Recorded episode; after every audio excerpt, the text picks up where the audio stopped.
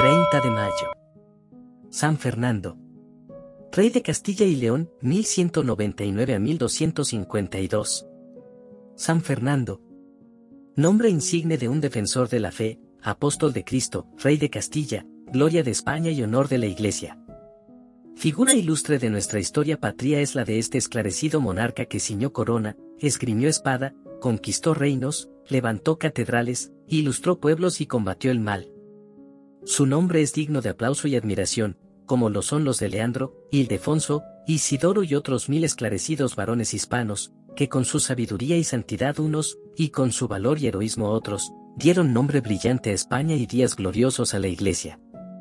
San Fernando, en el conjunto de su vida y en las consecuencias de su actuación, es fiel exponente del exacto cumplimiento de aquellas palabras del salmista, reina por medio de la verdad y de la justicia, y tu diestra te conducirá a obras maravillosas, Salmo 44, 5. Porque este santo rey gobernó a su pueblo con justicia, enalteció el trono con la virtud, y propagó la fe con la espada. Si salió al campo de batalla fue en aras del sublime ideal de extender la religión de Cristo y combatir a los enemigos de su Dios, de quienes se consideraba vasallo humilde y defensor solícito. En consecuencia de este santo celo, Dios hizo que el oro de su corona se trocara en santidad brillante, que desde el trono expandía sus fulgurantes rayos sobre el hispano suelo y bajo el cielo de Castilla.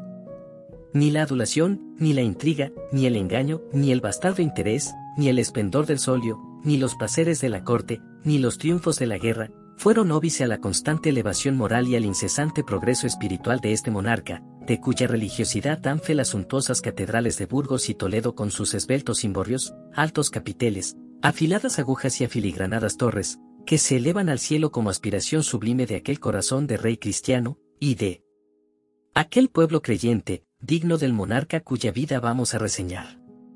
Familia de San Fernando. Fue San Fernando una de las glorias del siglo XIII. Los primeros años de este famoso siglo presagiaban grandes calamidades para España. Una formidable coalición de los musulmanes de África y de la península esperaba restaurar el imperio de la Media Luna hasta los Pirineos. Pero merced a la activa intervención del Papa Inocencio III y de don Rodrigo Jiménez de Rada, arzobispo de Toledo, los reyes cristianos de Castilla, Navarra y Aragón aunaron sus fuerzas y derrotaron a la morisma en la memorable batalla de las Navas de Tolosa. Era el 16 de julio del año 1212. Terminada la batalla, el bravo don Diego López de Haro repartió el botín. A los reyes de Navarra y Aragón dioles todas las riquezas de los vencidos, y al de Castilla le dijo, en cuanto a vos, señor, quedaos con la gloria y el honor del triunfo. Ese rey de Castilla era Alfonso VIII. Dos de los hijos a quienes dejó en herencia esa gloria, fueron las princesas Doña Berenguela y Doña Blanca. Casó Doña Berenguela con el rey Alfonso IX de León y fue madre de San Fernando, Doña Blanca se casó con Luis VIII, rey de Francia y tuvo por hijo a San Luis IX. Con eso, Alfonso VIII de Castilla fue abuelo de dos reyes santos y muy amados de sus vasallos, si bien el Señor los condujo a la gloria y santidad por muy diversos caminos, a San Luis por el de las infelicidades en lo humano, a San Fernando por el de las dichas y triunfos. La infanta doña Berenguela fue digna hermana de Blanca de Castilla por sus cristianas virtudes, y también digna madre y maestra de tan santo y excelente rey como nuestro San Fernando. Crióle en el temor de Dios y las buenas costumbres, hasta que tuvo que separarse del por voluntad de Alfonso IX. Estando doña Berenguela en Castilla, murió su hermano el joven príncipe Enrique y, después de haber reinado dos años y nueve meses, San Fernando, rey de Castilla. En cuanto la Santa Reina supo la muerte de Enrique, envió secretamente y a toda prisa mensajeros a Alfonso IX, pidiéndole que le enviase a su hijo don Fernando, para que la defendiese de la tiranía de los condes de Lara. Tenía por entonces Fernando 17 años y era dechado de nobleza y virtud. Besó doña Berenguela aquella frente cándida y pura, y estrechó otra vez con amor al hijo que era toda su esperanza, había sido educado por maestros excelentes que le enseñaron las letras y artes que convenían a un príncipe. Ya de niño mostraba tierno amor a la cruz, apretábala entre sus manecites, la besaba y corría a mostrarla a los ministros y gente noble que acudían a palacio. Cuando oía hablar de los moros que blasfemaban de Cristo y ultrajaban a España, lloraba y se llenaba de indignación. Aunque de natural resuelto y ardiente, Tenía el corazón muy inclinado a la ternura y a la bondad con los pobres, solía asomarse a menudo al balcón de palacio para ver si pasaba algún mendigo, y, si veía alguno, corría gozoso a buscar una limosna. Tan bellas prendas habían crecido con la edad. Por eso, cuando doña Berenguela, después de hacerse jurar reina de Castilla, renunció el reino en su hijo Fernando, el alborozo fue general. Fue proclamado y jurado rey de Castilla en las Cortes de Valladolid de 1217, reunidas en la iglesia de Santa María la Mayor. Pero entretanto, en el horizonte asomaba muy fuerte y negra tormenta, los tres señores de Lara no acudieron a la asamblea. Descontento y rencoroso don Álvaro de Lara por no haber podido lograr ser tutor de don Fernando como antes lo era de don Enrique, se declaró en rebeldía contra el nuevo rey y se puso de parte del de León, el cual había entrado ya en Castilla con grueso ejército, haciendo tantos estragos en las tierras de su hijo como si fueran las de su mayor enemigo. Afligió sobremanera a don Fernando de tener que hacer guerra al rey de León, su padre, trató antes de paces, y para ello envió a su padre como embajadores a los obispos de Burgos y Ávila. Señor y Padre mío, decíale en una carta, ¿cómo es así que estáis tan enojado, que me hacéis guerra sin causa, a mí que soy vuestro hijo y por ningún motivo lo merezco? No parece sino que os da en rostro cuanto de bueno me sucede. Debierais alegraros de tener un hijo rey de Castilla, el cual honrará toda su vida vuestro linaje, porque no hay rey cristiano ni moro que por temor de mí se atreva a haceros guerra. ¿Por qué hostilizáis con tanto enojo este reino? No habéis de temer daños ni guerras de Castilla mientras yo viviere. Pero Alfonso no le dio oídos, prosiguió sus hostilidades hasta Burgos y pretendió apoderarse de esta ciudad por la fuerza de las armas. Entonces don López de Haro, partidario de Fernando, juntó a toda prisa un ejército de castellanos y salió al encuentro del invasor, con lo que el rey de León se retiró. El rebelde Álvaro de Lara fue luego vencido y vino a echarse a los pies de don Fernando pidiendo clemencia. El santo rey le perdonó la vida y le admitió en su gracia. Concedióle grandes mercedes y beneficios, pero no pudo el de Lara sobreponerse a la humillación de la derrota, y así levantó segunda vez bandera de rebelión. El santo no le dio tiempo para juntar fuerzas, salió contra él y muy en breve hizo huir de Castilla a los Lara. Don Álvaro fue a morir en el reino de León, y uno de sus hermanos huyó a tierra de moros. El santo rey de Castilla restableció el orden y la paz en sus estados merced a su valor y liberalidad, y reinó paternalmente sobre sus vasallos. El año de 1219 pidió Fernando, por consejo de su madre, la mano de doña Beatriz de Suabia, hija del emperador de Alemania don Felipe. Ajustáronse las bodas, y fue traída la infanta a Castilla, donde se desposó con el rey en la iglesia del famoso monasterio de las Huelgas, de la ciudad de Burgos, con gran alborozo y regocijo de toda Castilla rey católico. Tuvo toda su vida el santo rey don Fernando gran respeto y veneración a su prudentísima y piadosísima madre, y en esto se pareció mucho a su primo San Luis, rey de Francia. También le gustaba pedir consejo y ayuda a los obispos, su primer consejero, mejor dicho, su primer ministro, fue el arzobispo de Toledo, don Rodrigo Jiménez de Rada, el cual era oriundo del reino de Navarra y había cursado los estudios teológicos en la Universidad de París, fue orador, teólogo, jurista, literato, hábil administrador, prudente consejero tanto en tiempo de paz como de guerra, y digno predecesor, en suma, del eminente cardenal que había de ilustrar ese mismo apellido tres siglos. Más tarde. La justicia es el fundamento de la sociedad. Después de visitar todas las provincias de su reino e informarse de las necesidades de sus vasallos y de cómo estaban las cosas, San Fernando mandó modificar y perfeccionar las leyes del reino.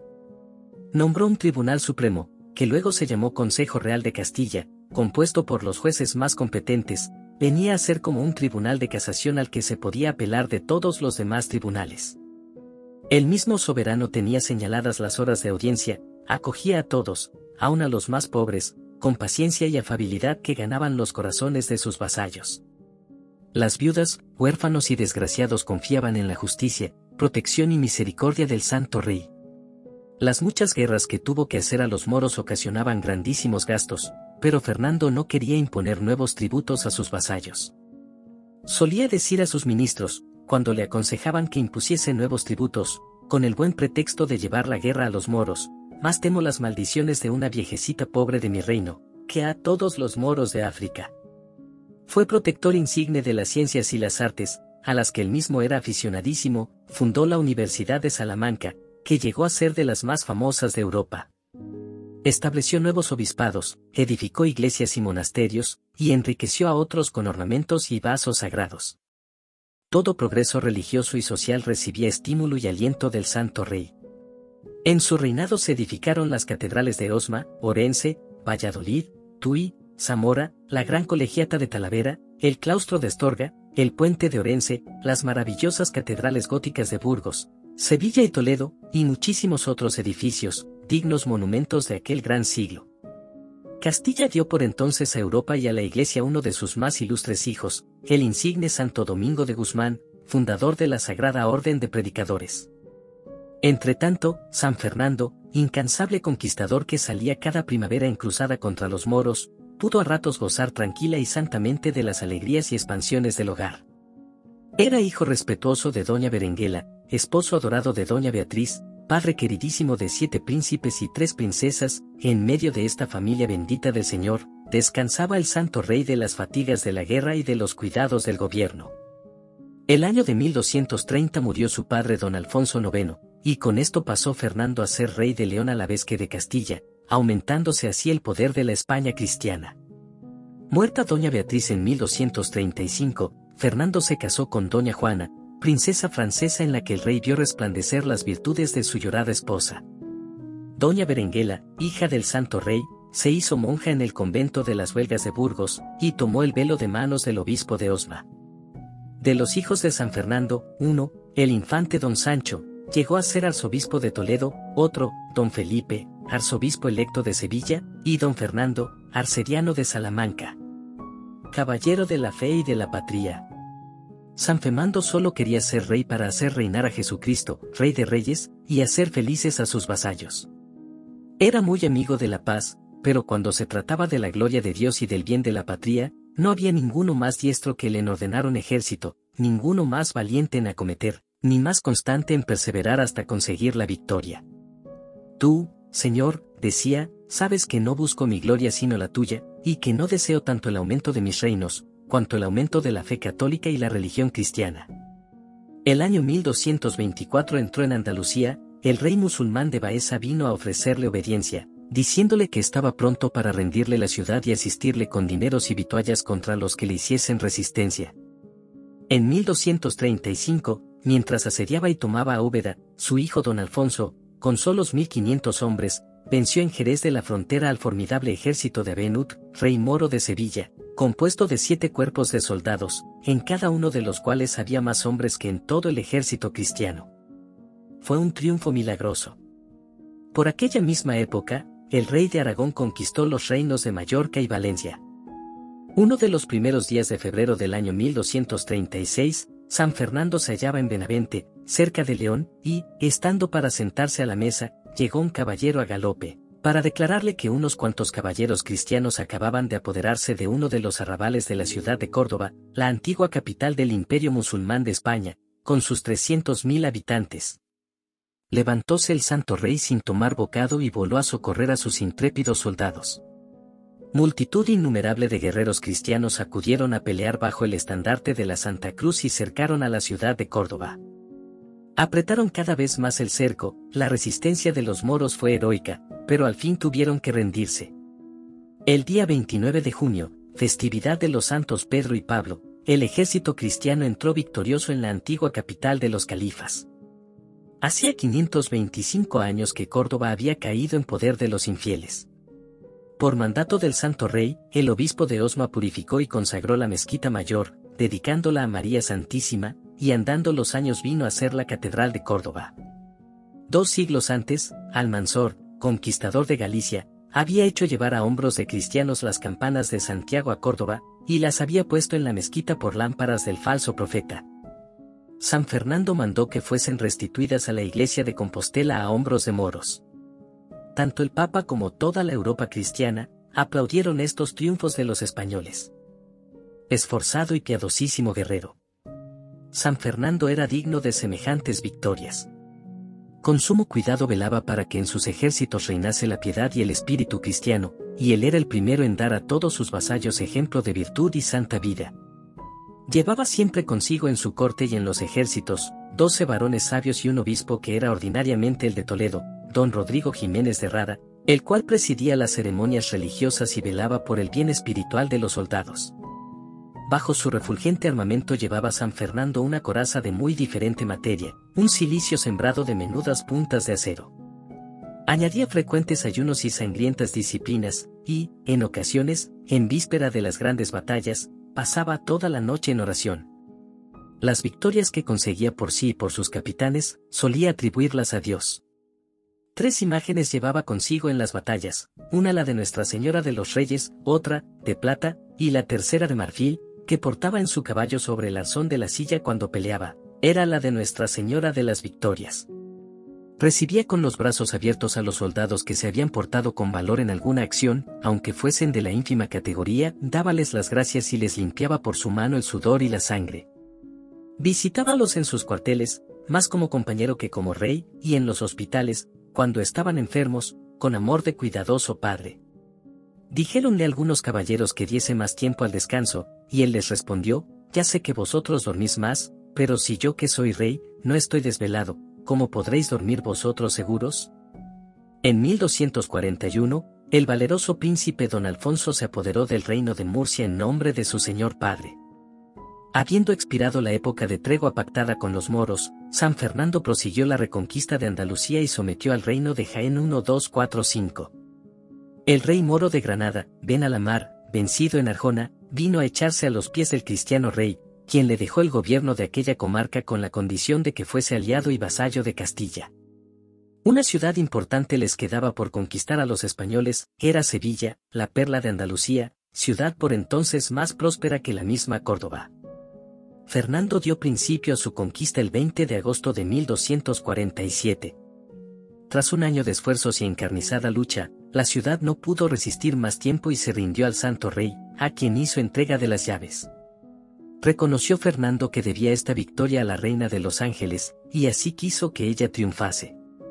Se dispuso una solemne procesión en que iban delante los capitanes y gente lucida del ejército, marchando en forma militar al son de cajas y clarines, a esto seguían los maestres de las órdenes militares, ricos hombres de Castilla y León, y muchos nobles y caballeros de Aragón, algunos religiosos, el clero y los obispos, e inmediatamente la venerable efigie de Nuestra Señora de los Reyes en un carro triunfal de plata. Algo detrás, al lado derecho, el santo rey don Fernando con la espada desnuda, y al lado izquierdo el príncipe don Alfonso y los infantes, y luego seguía innumerable pueblo los moros que lo desearon tuvieron libertad para partirse llevando todas sus riquezas. Más de 300.000 pasaron al reino de Granada o al África, pero luego vino a Sevilla tanta gente de Vizcaya, Asturias, Castilla y León, que no se echó de menos la multitud de moros que la habían dejado. San Luis, rey de Francia, dio cordial enhorabuena a su primo victorioso y le envió un fragmento de la sagrada corona de espinas y otras preciosísimas reliquias, que San Fernando mandó colocar en la Catedral de Sevilla preciosa muerte. Habiendo echado el santo rey a los moros de casi toda España, trataba de pasar al África a continuar sus conquistas y plantar en ella la fe, pero había llegado para la hora del sempiterno descanso. Sobrevínole devoradora hidropesía, y antes que lo mandasen los médicos hizo confesión general para morir y pidió la Sagrada Eucaristía. Al entrar el Santísimo Sacramento en la sala, se arrojó el santo rey de la cama y, postrado en tierra, se puso al cuello una soga, pidió perdón de sus culpas y, habiendo hecho protestación de la fe católica, recibió el viático con grandísima devoción. Llamó luego a la reina doña Juana y a todos sus hijos, despidióse de ellos dándoles buenos consejos, y a su sucesor Alfonso le hizo un discretísimo razonamiento, recomendándole respetar las franquicias y libertades de sus vasallos, mostrarse padre de sus hermanos y honrar a la reina doña Juana como a su madre. Cuando sintió que se acercaba su postrer instante, tomó en su mano un santo Cristo, y le hizo esta oración, Señor, tanto padeciste por mí, y yo, ¿qué he hecho por ti? Dísteme, Señor, el reino que no tenía, y más honra y poder que yo merecía, ofrezco ahora en tus manos mi alma y pido perdón de mis culpas a ti, Señor, y a todos los circunstantes. Mandó luego a la clerecía que cantase el Te Deum Laudamus, y al segundo verso inclinó la cabeza y dio su espíritu al Señor, un jueves, 30 de mayo de 1252. Su milagroso sepulcro es una de las glorias de la Catedral de Sevilla que él hizo edificar. Este gloriosísimo y santísimo rey fue canonizado por el Papa Clemente X el año de 1671.